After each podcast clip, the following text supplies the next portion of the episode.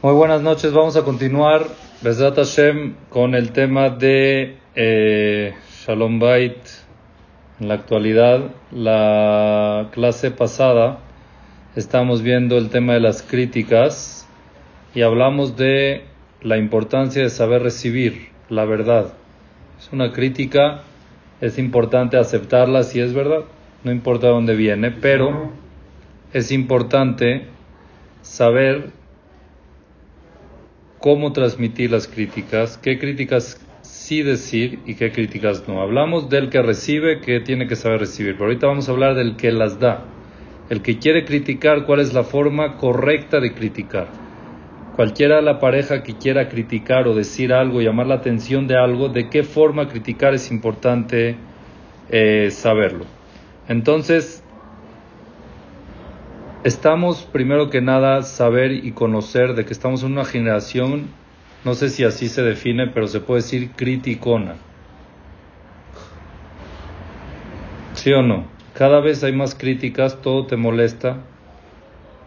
Lo que ves, ves que criticarlo y todo el tiempo estamos buscando qué criticar. Es una generación en general que creció mucho la crítica. La gente, la gente, yo creo que antes eran mucho más conformistas, menos se buscaban eso.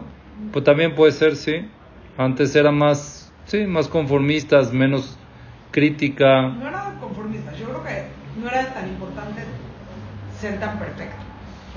Hay mucho menos exposición a mil Cada vez queremos más. Hoy en día estamos expuestos. Más tolerantes. Expuestos a mucho más, mucha más información, mucha más presión social mucha más intolerancia, mucho más comparativa, que queremos llegar, crítica. Siempre hubo presión, siempre hubo presión social los paisanos. No igual. No, no, no. Siempre ha habido, toda la vida. Cuando tienes más información de lo de alrededor, te crea más presión. No, pues, claro. Que antes no lo había. Antes era tu comunidad, tu Tu entorno y ya. Ahorita es todo el mundo. Te, te quieres comparar a todos porque hay de todo y ves todo. Entonces eso crea mucho más exigencia, puede ser como están diciendo. Más crítica, criticamos cosas, vemos mucho más para cri- criticar que antes no veíamos. Entonces, aparte de todo eso, implica también que ya se nos ha vuelto más difícil decir una palabra bonita. Decirle a alguien te ves bien o está bien o está bonito porque ya estamos buscando todo lo la perfección, como están diciendo aquí, puede ser o motivar, decirle tú lo vas a lograr, tú puedes no desmotivar, ¿ok? Decir palabras bonitas. Entonces, a raíz de esto, yo creo que necesitamos estudiar cuáles son las reglas para poder transmitir una crítica correctamente. Hay reglas para transmitir críticas de la forma correcta. Número uno, hay una regla muy grande que nos dicen nuestros jajamim, que es importante saberla. Justamente hace unos días, dos creo, hace dos días tocó en el Daf Yomi del día la porción de la hoja que se estudia del Talmud, en Maseret Sotá dice, Leolam, dicen los jajamim siempre, te es moldoja, que la izquierda rechace, vimin mekarevet y la derecha acerque. La izquierda, la mano izquierda debe rechazar y la mano derecha debe abrazar, debe acercar. ¿A qué se refiere? ¿Cuál es el mensaje? La mano izquierda, generalmente, en la mayoría de la humanidad, es la mano débil. La mano derecha es la mano que tiene más poder. ¿Está bien? La mano izquierda representa a el rechazo y la mano derecha representa a la cercanía, a lo que uno quiere acercar. Entonces, se puede entender de que cuando quieres rechazar, tiene que ser con mucha liger o con mucha Delicadeza. delicadeza, correcto, porque la mano de izquierda es la débil. Cuando uno quiere llamar la atención o algo, tiene que ser con la mano izquierda, con la débil, no con la derecha, con, no con fuerza. Y para poder transmitir algo que se reciba, algo que a nadie le gusta escuchar una crítica, es amarga la crítica, entonces tienen, tenemos que endulzarla. ¿Cómo se endulza la crítica? Entonces tiene que ser la proporción de mano izquierda y mano derecha. Aproximadamente un 20-80. Quiere decir que de una crítica que quieras dar, antes previo tienen que venir cuatro alabanzas. No, Ah. Está difícil eso. ¿Cómo? Un 20% es la crítica. y un 80% son las alabanzas. ¿Cerca de lo mismo o puede ser a la No, general. A ver, para entender un ejemplo común. Ah, Como un ejemplo común. lo vamos a ver, vamos a ver. Tú antes de criticarle a alguien y decirle es que estás mal, le tienes que decir es que eres muy buena en esto. Buenas noches. Y eres excelente, buenas noches. Eres excelente en lo otro. Mira qué bien te fue aquí. Mira cómo excelente hiciste allá. Y es una lástima de que esto y esto y esto. Pero. Pero es una lástima de que pasó. Pero ya por lo menos quitaste una barrera. Ya la persona que recibe la crítica sabe que valoras lo que hace. Sabe que estás consciente de sus cosas buenas. Y hay una cosa que crees que es una área de mejora y se la estás mencionando. Pero no es nada más crítica, crítica, crítica. Entonces, No soy, repita, no ¿eh? Smoldo Javi Min Karev es importante antes de criticar. Es más, que la crítica sea muy poco y que los halagos, las alabanzas, las palabras bonitas sean bastante. Una comparación de un 20-80. O sea que cada, cada crítica que quieras decir tienes que estar claro que tienen que haber cuatro alabanzas, cuatro cosas bonitas antes de eso. ¿Se puede hacer después? O sea, primero criticar, pero esto lo haces bien y lo Yo creo que al revés funciona mejor porque quitas la barrera. Cuando uno lo criticas, en automático se despiertan sus anticuerpos emocionales. O en medio también, sí, dos y dos también puede ser. Pero ahorita vamos a ver cómo sí. Nada más estamos... piensa, no está- para criticar, ten- no piensa, no, en eso, te- dos y dos, ¿cómo tenemos que tener. ¿eh? No cuatro buenas y una mala. es difícil hacerlo. entonces no critiques. Qué- Es Quédate callado. bueno, Como no es algo bueno para la persona, porque uno- Mejor quédate callado. Porque si no sabes criticar es contraproducente. La crítica, la finalidad de la crítica tiene que ser mejoría. Por eso, No sí. llamar la atención y aplastar y No, no, eso no, humillar. claro. Es mejoría. Si tú quieres que funcione, tiene sus reglas. Ahora, si lo haces no correcto, vas a recibir el resultado contrario. No te conviene. Si tú quieres criticar con la finalidad correcta de criticar, tienes que tener las reglas para poderlo hacer. Si no lo haces bien, no va a funcionar, entonces mejor no lo hagas. ¿Está claro? Está bien, vamos a ver entonces, número uno, ¿No es La ver- hipócrita un poco? ¿eh? No, no, no estás diciendo cosas de mentira, cosas de verdad. ¿Verdad? ¿Verdad? No, o sea, pero yo pienso, por ejemplo, ahorita, si le dijera, por ejemplo, a mí, no vamos a suponer, no sé, de, de X, ¿no? Tenía que recoger. Últimamente eres más ordenado. Y me di cuenta, o sea, ya lo estoy hablando, y me di cuenta que muy bien, guardaste tu ropa, ¿no? O sea, aunque, que aunque no lo haya hecho muy bien, ¿no? Pero bueno, lo hizo. Luego le digo, pero me gustaría que mejora, o sea, sí. Claro. Como un poco, entonces te dicen, sí, pero entonces no estás valorando que sí recogí la No, ropa. entonces él tiene que sentir que si lo valoras. Es, es exactamente también con los hijos pasa así mucho. Que cuando quieres que recoja su cuarto, por ejemplo, recogió o le faltó, lo llevas y le dices, oye, te quiero felicitar de verdad cómo recogiste tu cuarto. Veo un esfuerzo que estás haciendo para ser mucho más ordenado y se nota, se nota en ti y se ve mucho que eso también te trae buenos resultados en la escuela porque has llegado con mejores calificaciones. Quiero que vengas a ver el cuarto para que veas qué bonito se ve. Mira tu cuarto, qué precioso, qué ordenado. Ah, mira, te faltó aquí, te voy a enseñar cómo se hace. ¿Cómo lo recibe? A que le digas es que tú no aprendes y nunca vas a ser ordenado. Y mira cómo eres, que no puedes terminar de recoger un cuarto como debe ser.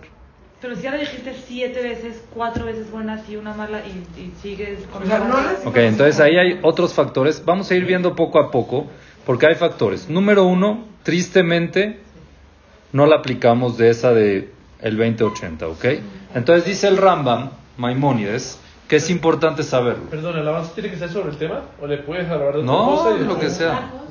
Lo que sea que sepan que es alguien querido, valorado y que la crítica no es para humillar. No es para buscarle el punto negro, sino simplemente es porque quieres que de verdad mejore.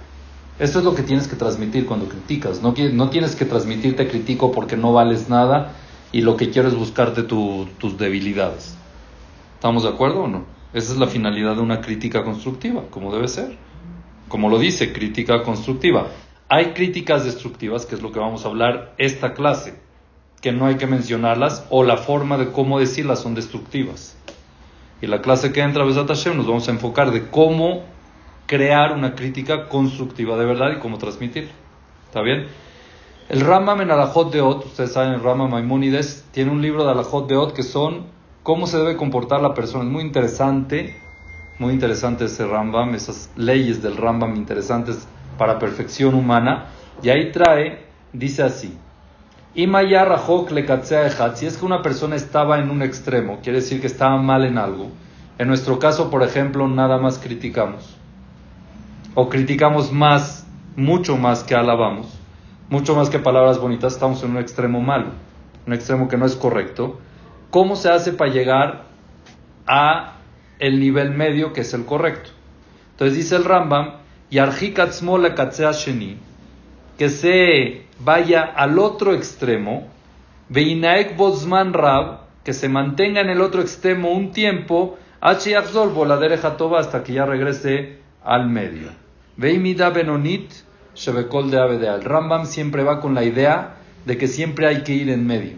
Ni un extremo es sano y siempre hay que buscar el camino medio. ¿Ok? Si ves que te fuiste a un extremo, para llegar al camino medio es importante irte hasta el otro extremo para poder estar en el medio. Buenas noches, León, bienvenido. ¿Ok? Por ejemplo, una persona que es muy poco organizada, mal organizada, desordenada, lo que tiene que hacer es ser súper organizado, muy, muy organizado, muy, muy ordenado para volver al medio. Cuando vea de que ya lleva un tiempo siendo muy, muy organizado estrictamente, regresa en medio, entonces ya se pone en la organización normal. ¿Ok? Que es la media. Una persona que es muy coda, avara, tiene que ser muy large, ¿ok? Tiene que ser muy este adivoso, muy dar, dar y dar por mucho tiempo, por un tiempo hasta que ya vea de que ya lo superó y después regresar a lo normal. Esto dice el Rambam que es importante llegar a lo normal. Entonces, yo creo que para este tema de las críticas hay que empezar a hacer eso hay que llegar al punto medio, que es el que no estamos con nuestra pareja y con nuestros hijos y con nuestros empleados y con todo lo que tenemos en nuestro alrededor. Hay que ponernos una terapia y una meta de ir al otro extremo. Quiere decir cero críticas. Puras palabras bonitas. Por una semana, dos semanas, y ya después que llegaste ahí, que trabajaste el no criticar, el no decir nada que te que quieras criticar al prójimo, al otro, a la pareja y a la par también decir las cosas bonitas, que eso tiene que ser muy importante, después uno llega al punto medio y ya puede llegar al 80-20, que es de cada cuatro palabras bonitas una crítica, que es lo normal. ¿Está bien? Eso es lo que nos dice el Ramam. Es lo importante primero dejar de criticar, irnos hasta el otro extremo para poder llegar al punto medio y empezar desde ahí a saber cómo criticar, que es lo que vamos a ver. Pero paso número uno, llegar al punto medio, dejar de criticar por un tiempo. Cero, nada, nada, nada. ¿Está bien? No va a pasar nada. La vida va a seguir, la casa va a seguir y al revés, van a seguir felices. Muchos que lo han probado y lo llevan, de acuerdo, les preguntas, ¿cómo están? ¿Qué tal? ¿Cómo van? Espectacular. No criticar. No criticar nada. aunque te moleste? Aunque te moleste. Pues un tiempo. empiezas al tiempo medio. ¿Eh? Cuando regresas ya, ya pasaban los dos Pasaron la semana, dos semanas. con todo. No, no, no, no, no. No, ya vamos a. Estamos aprendiendo cómo sí criticar. Entonces ya va a tener la idea de que son 4 por 1, de que es un 80-20 y ya no sueltas nada. ¿Sabes también cómo.? No, viene la semana de la crítica. No, hay que saber cómo transmitirlo, es lo que vamos a explicar ahorita, y qué transmitir y qué no. Cómo no criticar, eso es lo que vamos a estudiar. Pero ahorita, primero que nada, hay que irnos hasta el otro extremo para podernos controlar y para poder llegar al punto medio. Porque no lo estamos, estamos en el extremo malo. Estamos en el extremo de pura crítica y de buscar todo lo que está mal y nada más la perfección y todo lo que no sea perfecto está mal. Eso es lo importante que nosotros tenemos que... Eh, puede afectar el entorno familiar si uno no habla, no lo critica. Si espera cuatro semanas... Es muy triste que uno hable nada más criticando. No, yo sé, no, pero pregunto, si algo está mal y uno lo critica porque usted dice tres semanas, eso puede perjudicar. Entonces, mira qué bonito... No sé, puede ser mira, mira qué bonito es, mira qué bonito es una, una, una pareja ¿Ok? Mira qué bonito es una pareja que llega en la noche, que platiquen de esto, de que la luna está pálida, que el pepino es verde, lo que sea. Que platiquen bonito, que se cuenten su día, sin ningún tipo de crítica, sin ningún tipo de llegar, a simplemente platicar, intercambiar. Es bello, es precioso, sin tener que criticar por qué hiciste A, por qué hiciste B, por qué te moviste a C y por qué le dijiste D. No, simplemente platicar bonito, sin nada de críticas. Y ojo, puede pasar que uno se le pueda ir de repente y empiece. Entonces ahí hay que recordarle, acuérdate que estamos en la tregua del otro extremo, ahorita no. Después va a llegar el momento y tiene que ser de una manera como lo vamos a estudiar, que es la correcta. Este es en el ámbito de, de la pareja, nada de Torah. ¿El Ramón? No, pero no le puedes criticar nada de Torah, ¿o sí? ¿Cómo de Torah? ¿Sí podrías? ¿Qué es Torah? No sé, si no prende las velitas ya, ¿le puedes decir una?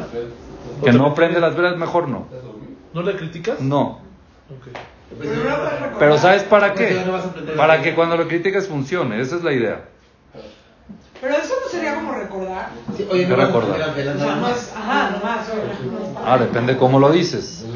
Es que nunca prendes las velas a tiempo. Ah, sí, eso sí es una Pues sí, oye, ya va a llegar el momento, sería padre que ya las prendamos. ¿Quieres Sí. que te acompañe? Pero si no Vamos las prendió. Jajam, ya no le vas a decir nada. Ya no las prendió, ¿qué voy a hacer? Ya que ya no las ¿Ya para qué le dices? ya le tendrías que decir, ay, qué bonito que prendiste la vela. Claro, es muy importante. Oye, siempre las prendes muy bien, a tiempo, qué bonitas velas, qué padre es salir de la casa al CNIS viendo las velas prendidas.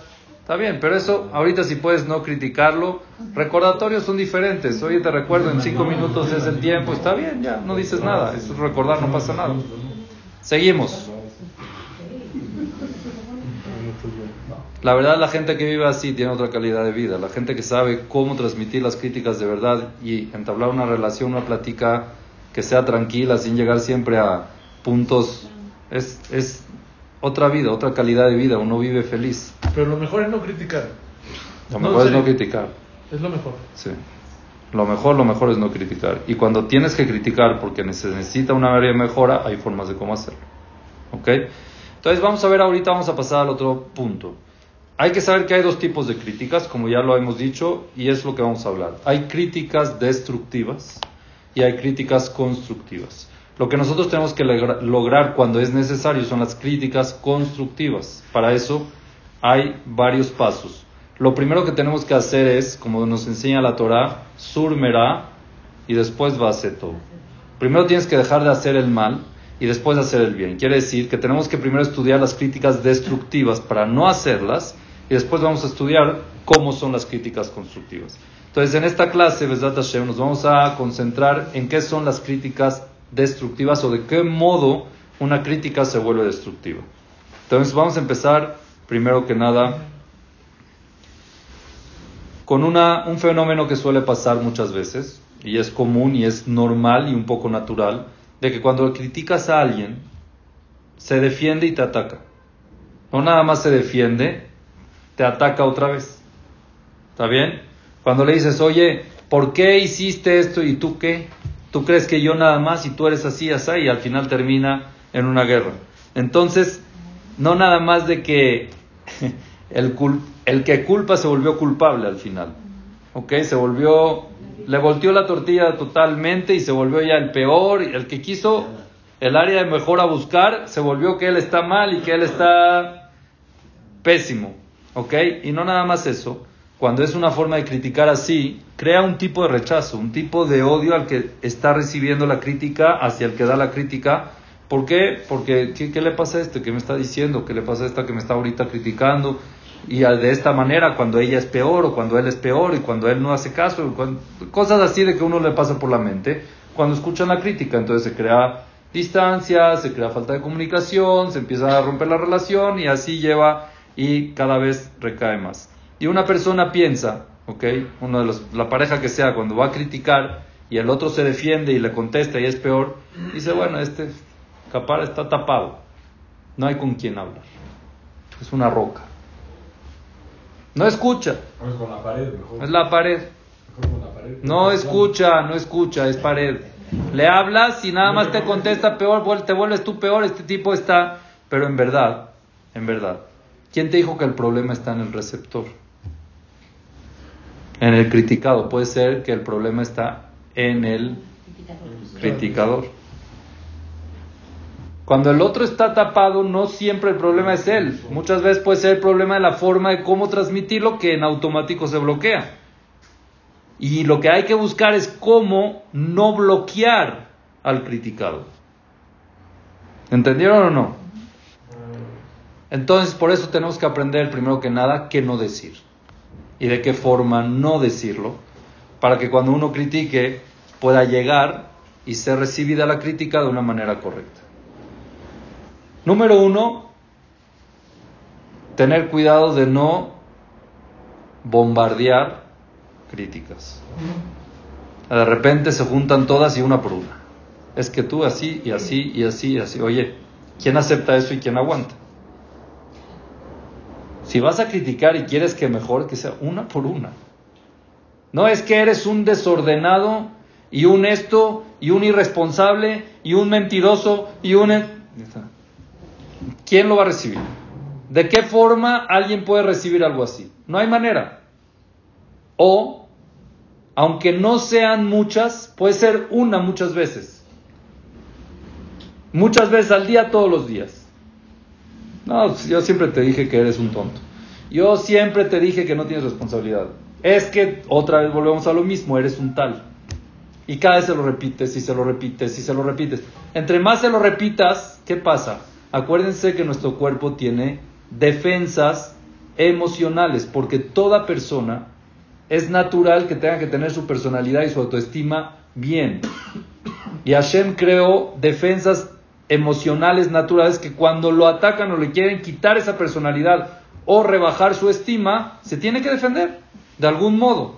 No lo entienden como un área de mejora, sino lo entienden como alguien que me quiere hacer daño a mi personalidad, a mi autoestima. Entonces por eso se defienden. Cuando pasa eso, que son muchas, no lo ven como algo que vienen aquí a mejorarte, sino que te vienen a atacar y yo me tengo que defender. O cuando es muy repetitivo todo el tiempo, también no me están, no me están haciendo un favor, me están atacando. ¿Está bien? Entonces, aparte de todo esto, cuando es así, que son muchas o que es repetitiva, al final, al final le hacen daño. Mucho daño. Se vuelven un tipo de presión, un tipo de, oye, me están diciendo todo el tiempo de que yo soy un mentiroso. Me están diciendo todo el tiempo de que yo soy un irresponsable. Me, me están diciendo todo el tiempo que soy así, que soy así, que soy así. Al final se la creen y eso lo aleno lo hace así. Pierde su autoestima. Ya se la cree de verdad que tiene eso lo que le están diciendo. Y al final pierde. ¿Y qué ganamos entonces? Querías mejorarlo, al final terminaste destruyendo. ¿Está bien? Muchos hombres no les gusta hablar con sus esposas. Dijimos que es muy importante dialogar diario, hablar un poquito de esto. Y llegan y te dicen, yo no puedo hablar con. No hay forma de que yo me sienta a hablar con ella. ¿Por qué? ¿Qué pasa? Todas las pláticas que hablemos, al final termino siendo culpable. Algo me va a criticar. Algo al final estoy mal. ¿Para qué hablo?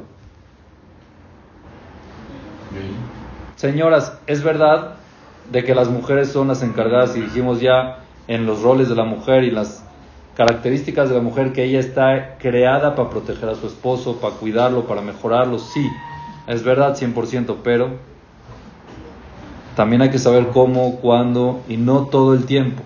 Porque si es todo el tiempo, no te impresiones cuando él no quiere hablar contigo, porque si siempre él va a salir mal de la plática y va a salir el culpable y va a salir el malo y va a salir el mal, ¿por qué va a hablar? Si no tienen que ser las pláticas, como ya dijimos, pláticas que no tengan que ver nada con crítica. Y cuando tenga que ver algo que quieras llamar la atención, hay que seguir estas reglas para que sea de una manera correcta. ¿Está bien? ¿Quejas es igual que críticas? Depende. O sea, ¿De qué te quejas? No, no sé. Decir. Es que no sé, ahorita no se me ocurre nada, pero. Porque Por- sí, porque no, y por si las dudas. O sea, no, por ejemplo, que no sé. Una mujer que se queje, no Digamos- he visto eso. ¿Eh? No, porque pues sí pueden ser quejas y ellos los pueden ver como críticas, ¿no? Al revés. O sea, puede ser que, no sé, por ejemplo, en, eso, en el ejemplo de las velas de Shabbat. O sea, decir, pues es que ya no, o sea, nunca, nunca se prenden las no Es sé. una crítica fea. no nunca aprendes, quiere decir, ese nunca es que nunca eres responsable y que nunca llegas a... Y ya, Siempre lo recibes mal. Siempre O sea, estás es que dejando... no se me ocurre ahorita algo. pero sí hay cosas en las que nos podemos quejar. El nunca se tiene que eliminar, el siempre se tiene que eliminar. Pero por ejemplo, si llegó tarde y tú te quieres quejar porque llegó tarde, Ajá. ¿cómo le dirías? Si siempre llegas tarde, te Siempre llegas tarde, pero ¿por qué siempre llegas tarde? ¿Por qué te tardaste? Te puedes quejar de una manera bien, eso. Oye, ¿qué hay? Pero pasó algo que llegaste tarde. ¿Eh? No, pero Puedes empezar por ahí. Puedes decir, ya, ya estoy muy cansada, ya me quería, ya quería descansar, no hay que cenar. Está bien, pero señora, investiga un poco antes, pasó algo que llegaste tarde. ¿Te acuerdas que te dije que estaba cansada y querías que llegues temprano? Y ahí él te va a pedir perdón, puede ser que estuvo mal y ya fue una crítica bien recibida, pero tú Pero le dijiste lo mismo de otra forma. Es queja, o sea, Puede ser es criticarlo. Hay veces sí. Bueno, pero hay muchas críticas que tampoco entienden, ¿no? Por lo mismo, porque son repetitivas, porque todo el tiempo se las dicen, porque no saben decirlas bien. Es lo que estamos hablando, se bloquean. No es que no entienden, están bloqueados y ellos se tienen que defender emocionalmente. Es sano para ellos defenderse, porque si no, olvídate esposo. O sea, se vuelve nada. Lo revienta su personalidad, le revientas todo su autoestima, que es un hombre que es lo que necesita. Un mandilón. Un mandil. ¿Ok? Sí, así va. Entonces, cuando uno tiene que criticar, cuando uno necesita la crítica por alguna razón que es, que es, constructiva. sí, amerita la crítica, tiene que ser en muy esporádicamente, que no sea constante, que no sea diario, que no sea ni cada, tiene que ser esporádicamente y también cómo decirla, que esto lo vamos a ver un poco más adelante. Otra forma de crítica, que puede ser que sea una crítica indirecta, es los gestos. No nada más se puede criticar con la boca hablando, sino en la forma de cómo uno actúa, en la forma de que uno dice, el ese, uff, O el carácter. otra vez. Y después dice, pero pues bueno, perdón, que no dije nada. No, yo no dije nada. Ah, no. Nada más como ves y lo que dices y la mirada y el gesto de cómo existe criticar sin hablar. Eso también hay que eliminarlo. Eso también hay que tener mucho cuidado cómo se hace. La cara, lo que uno transmite, es importante también. Es muy importante. El silencio a veces también es una crítica. Pero si ya dijiste 30 veces, por favor, no absorbas. Por favor, no. ¿Cómo le dices esa vez que, por favor, Ya no le digas. no, no absorba la sopa? ¿Cómo? O sea, Agarras ¿cómo? una tabla y un tablazo y ya le dijiste 30. O no le des sopa ya. ¿Qué se hacen? criticando y yo, Uf. Bueno, entonces vamos a seguir los pasos. Número uno, dos semanas sin decirle. Dos semanas sin decirle. Seguimos los pasos, dos semanas sin decirle. Y después, ¿de qué manera sí decirle? Hay formas de cómo decirlo, hay formas indirectas. Vamos a verlo después. Pero luego no te dicen nada y se quedan media hora molestas. ¿Qué? No te dicen nada y luego se quedan ¿Cómo que molestas. no te dice nada? No te critican, pero están molestas y sabes que están. Esa es la crítica. No, no, eso, es, eso no es crítica, eso es falta de atención que necesitan. Bueno. Ya lo vimos. no. A veces si una mujer si se guarda la crítica, sí te Ajá. puedes quedar en tu silencio un ratito porque necesitas tu Que te la saquen la crítica. Corre, o sea, sacarla. ¿Eh? O sea, Procesarla. no es mal plan, pero a veces sí, sí, sí, Sí, espacio. ok, no lo voy a criticar, pero necesito que se me pase. Entonces, Ajá. No, aquí, ok, estás diciendo un punto muy importante que ahorita lo No, no, eso, no, el enojo, estoy- estoy el enojo es otro punto, porque no estoy lista para- pero no, aquí estamos hablando que no tienes que dejar de dar críticas. Si es importante, si ves algo que no está correcto a tu criterio, sí transmitirlo, pero la manera de cómo transmitirlo es lo más importante. ah, obvio.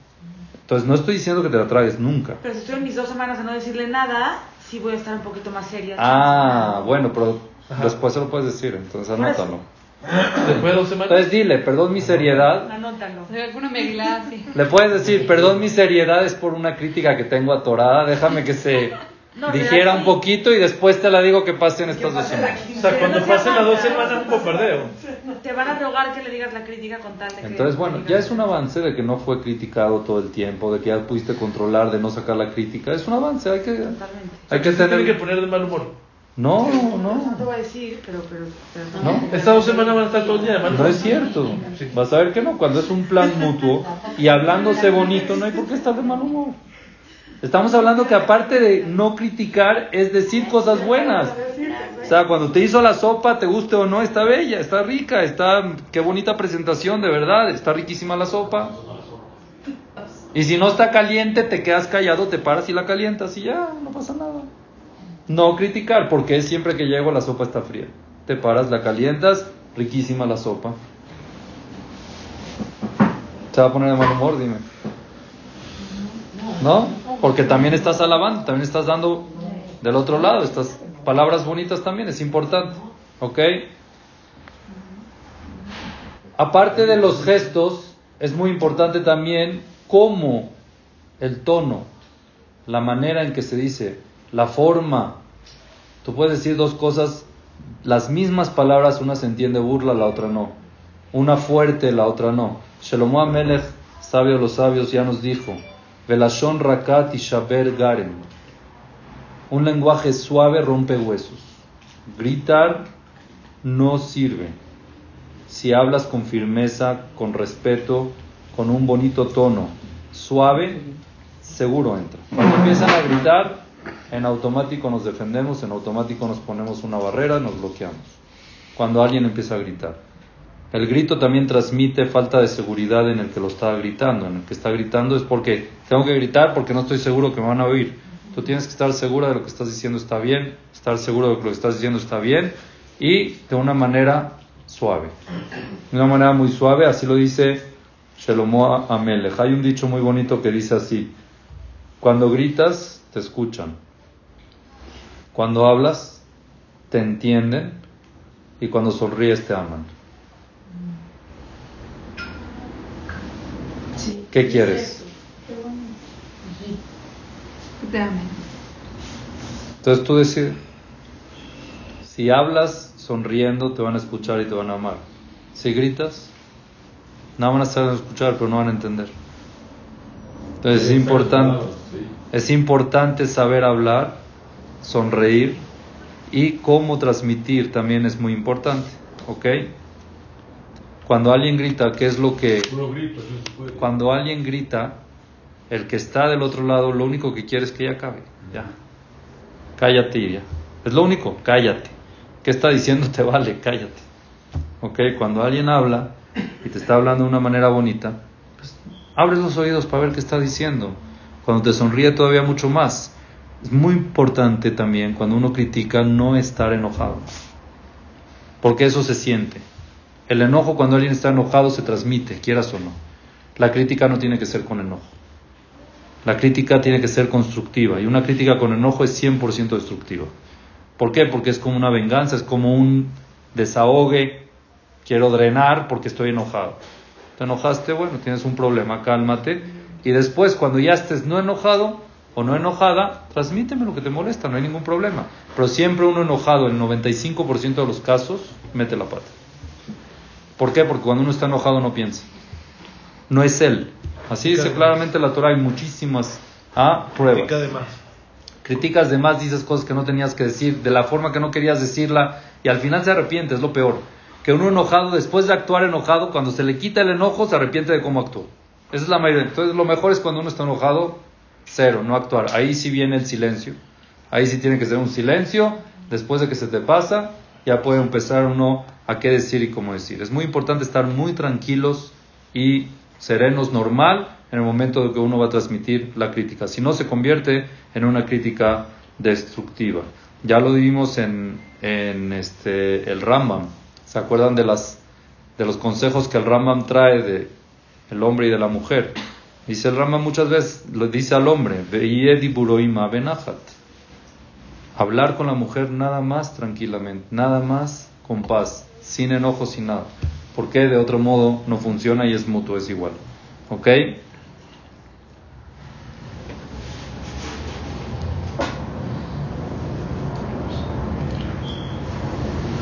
Hay otras, otra forma de crítica destructiva que son críticas constantes, directas,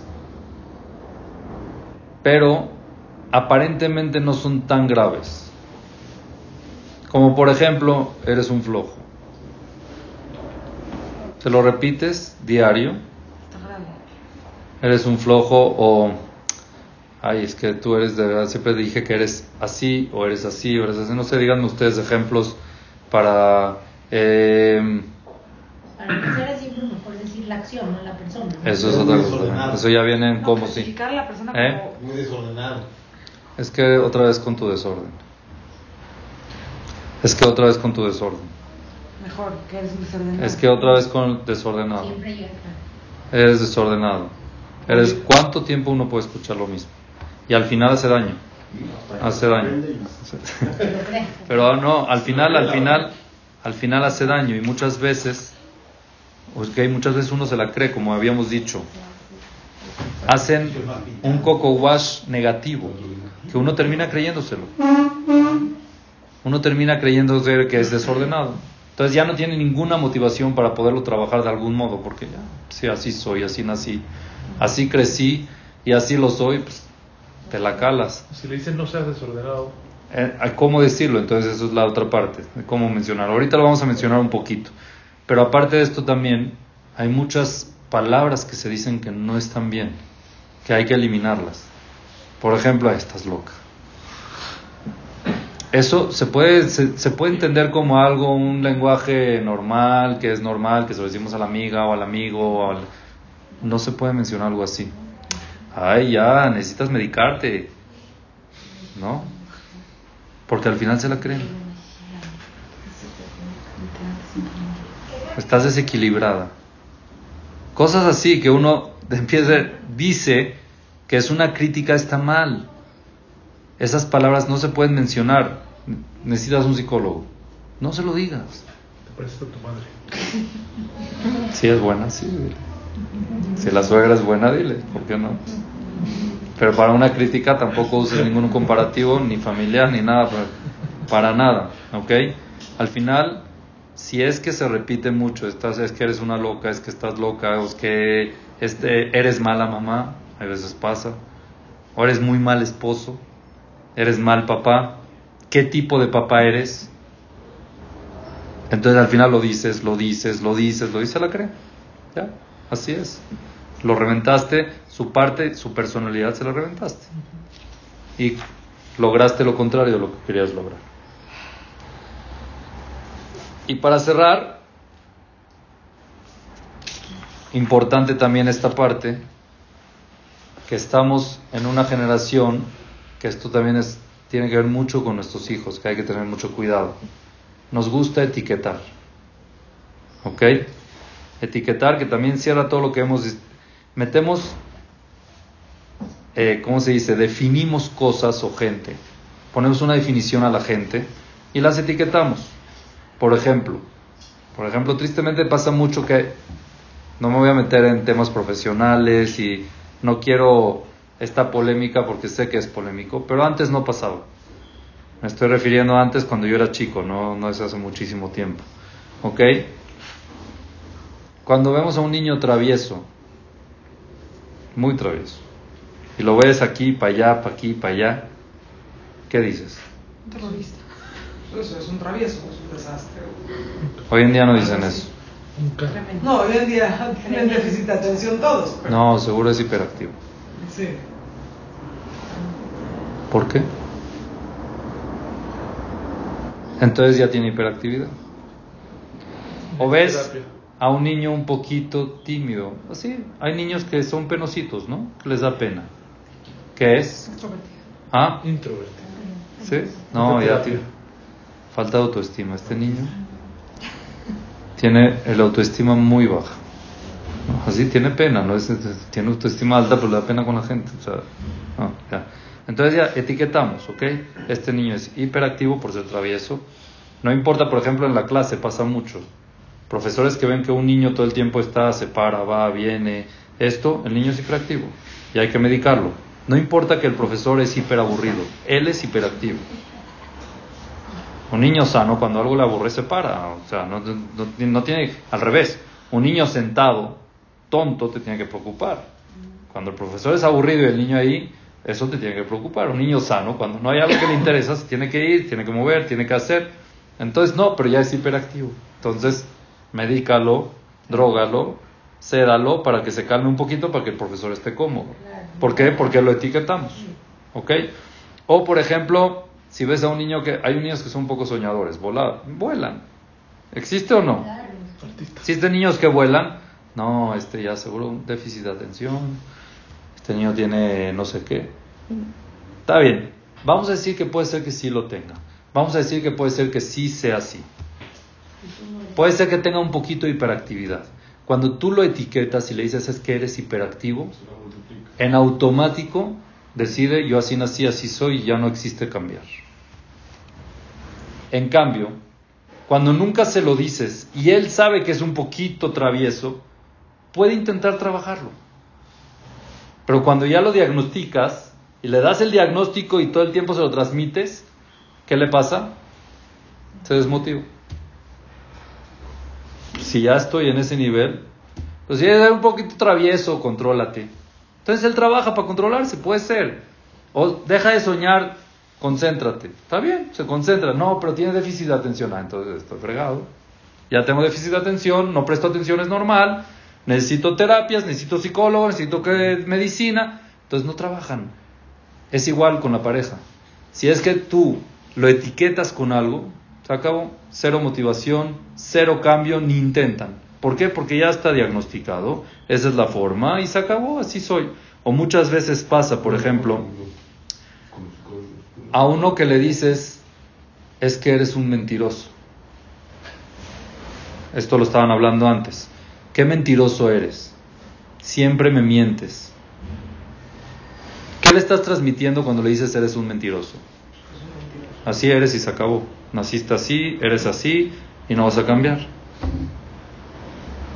En cambio, hay dos formas de cómo mejorarlo. Si tú le dices lo que acabas de decir es mentira, no le dijiste que él es mentiroso, y le estás diciendo también que siempre habla verdad, y ahorita mintió. Entonces eso lo motiva a decirle, oye, ahorita mentí, yo no miento, entonces voy a mejorar. ¿Vieron qué diferente decir lo mismo? O si le mencionas, ¿por qué no me dices la verdad? Ya le dijiste verdad, le dijiste lo positivo, lo motivaste a que vaya a lo positivo. Es totalmente diferente. Entonces es muy importante no etiquetar y no hablar directo de la persona que es así y siempre trata de motivar para el bien. En mentira también existe o no sé qué otra cosa puede ser parecido. ¿Ah? Mentira. En la flojera, en eh, la desorganización. ¿Por qué eres desorganizado? Es que eres un desorganizado. En vez de decirle, oye, ahorita esto está desorganizado, estás hablando de lo que está desorganizado o no está ordenado esto. Ahorita esto no está ordenado. Está bien decir ahorita esto, esto no. O, oye, siempre tú eres muy ordenado. O no se vería muy bonito mejor o mejor ordenado. Estás motivando a que vaya a lo bueno, no nada más mencionando lo malo, etiquetando y diciendo. Entonces, esto, todo esto que acabamos de decir y mencionar, se llama críticas destructivas. La forma de decirlo es destructiva. Número uno, ¿se acuerdan cuál es? Benjamín. Ah, Muy bien. recuerdo. Ir al otro extremo. ir al otro extremo primero que nada, hacer una pausa, ¿ok? Para recapitular. Hagamos una pausa.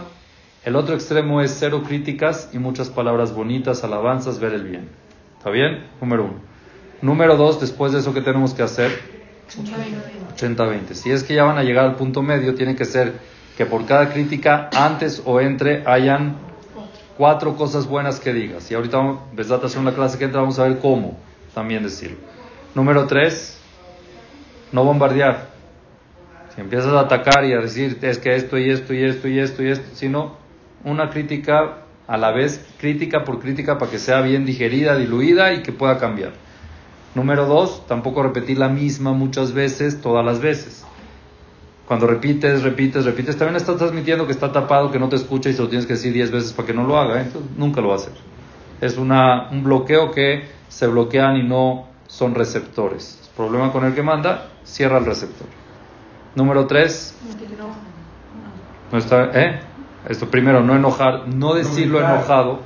Espérate, no decirlo enojado, la forma en cómo lo dices, de la manera en que lo dices y saber cómo transmitirlo de una manera pasiva, una manera sin enojo, que uno esté tranquilo y que lo sepa transmitir de la manera correcta.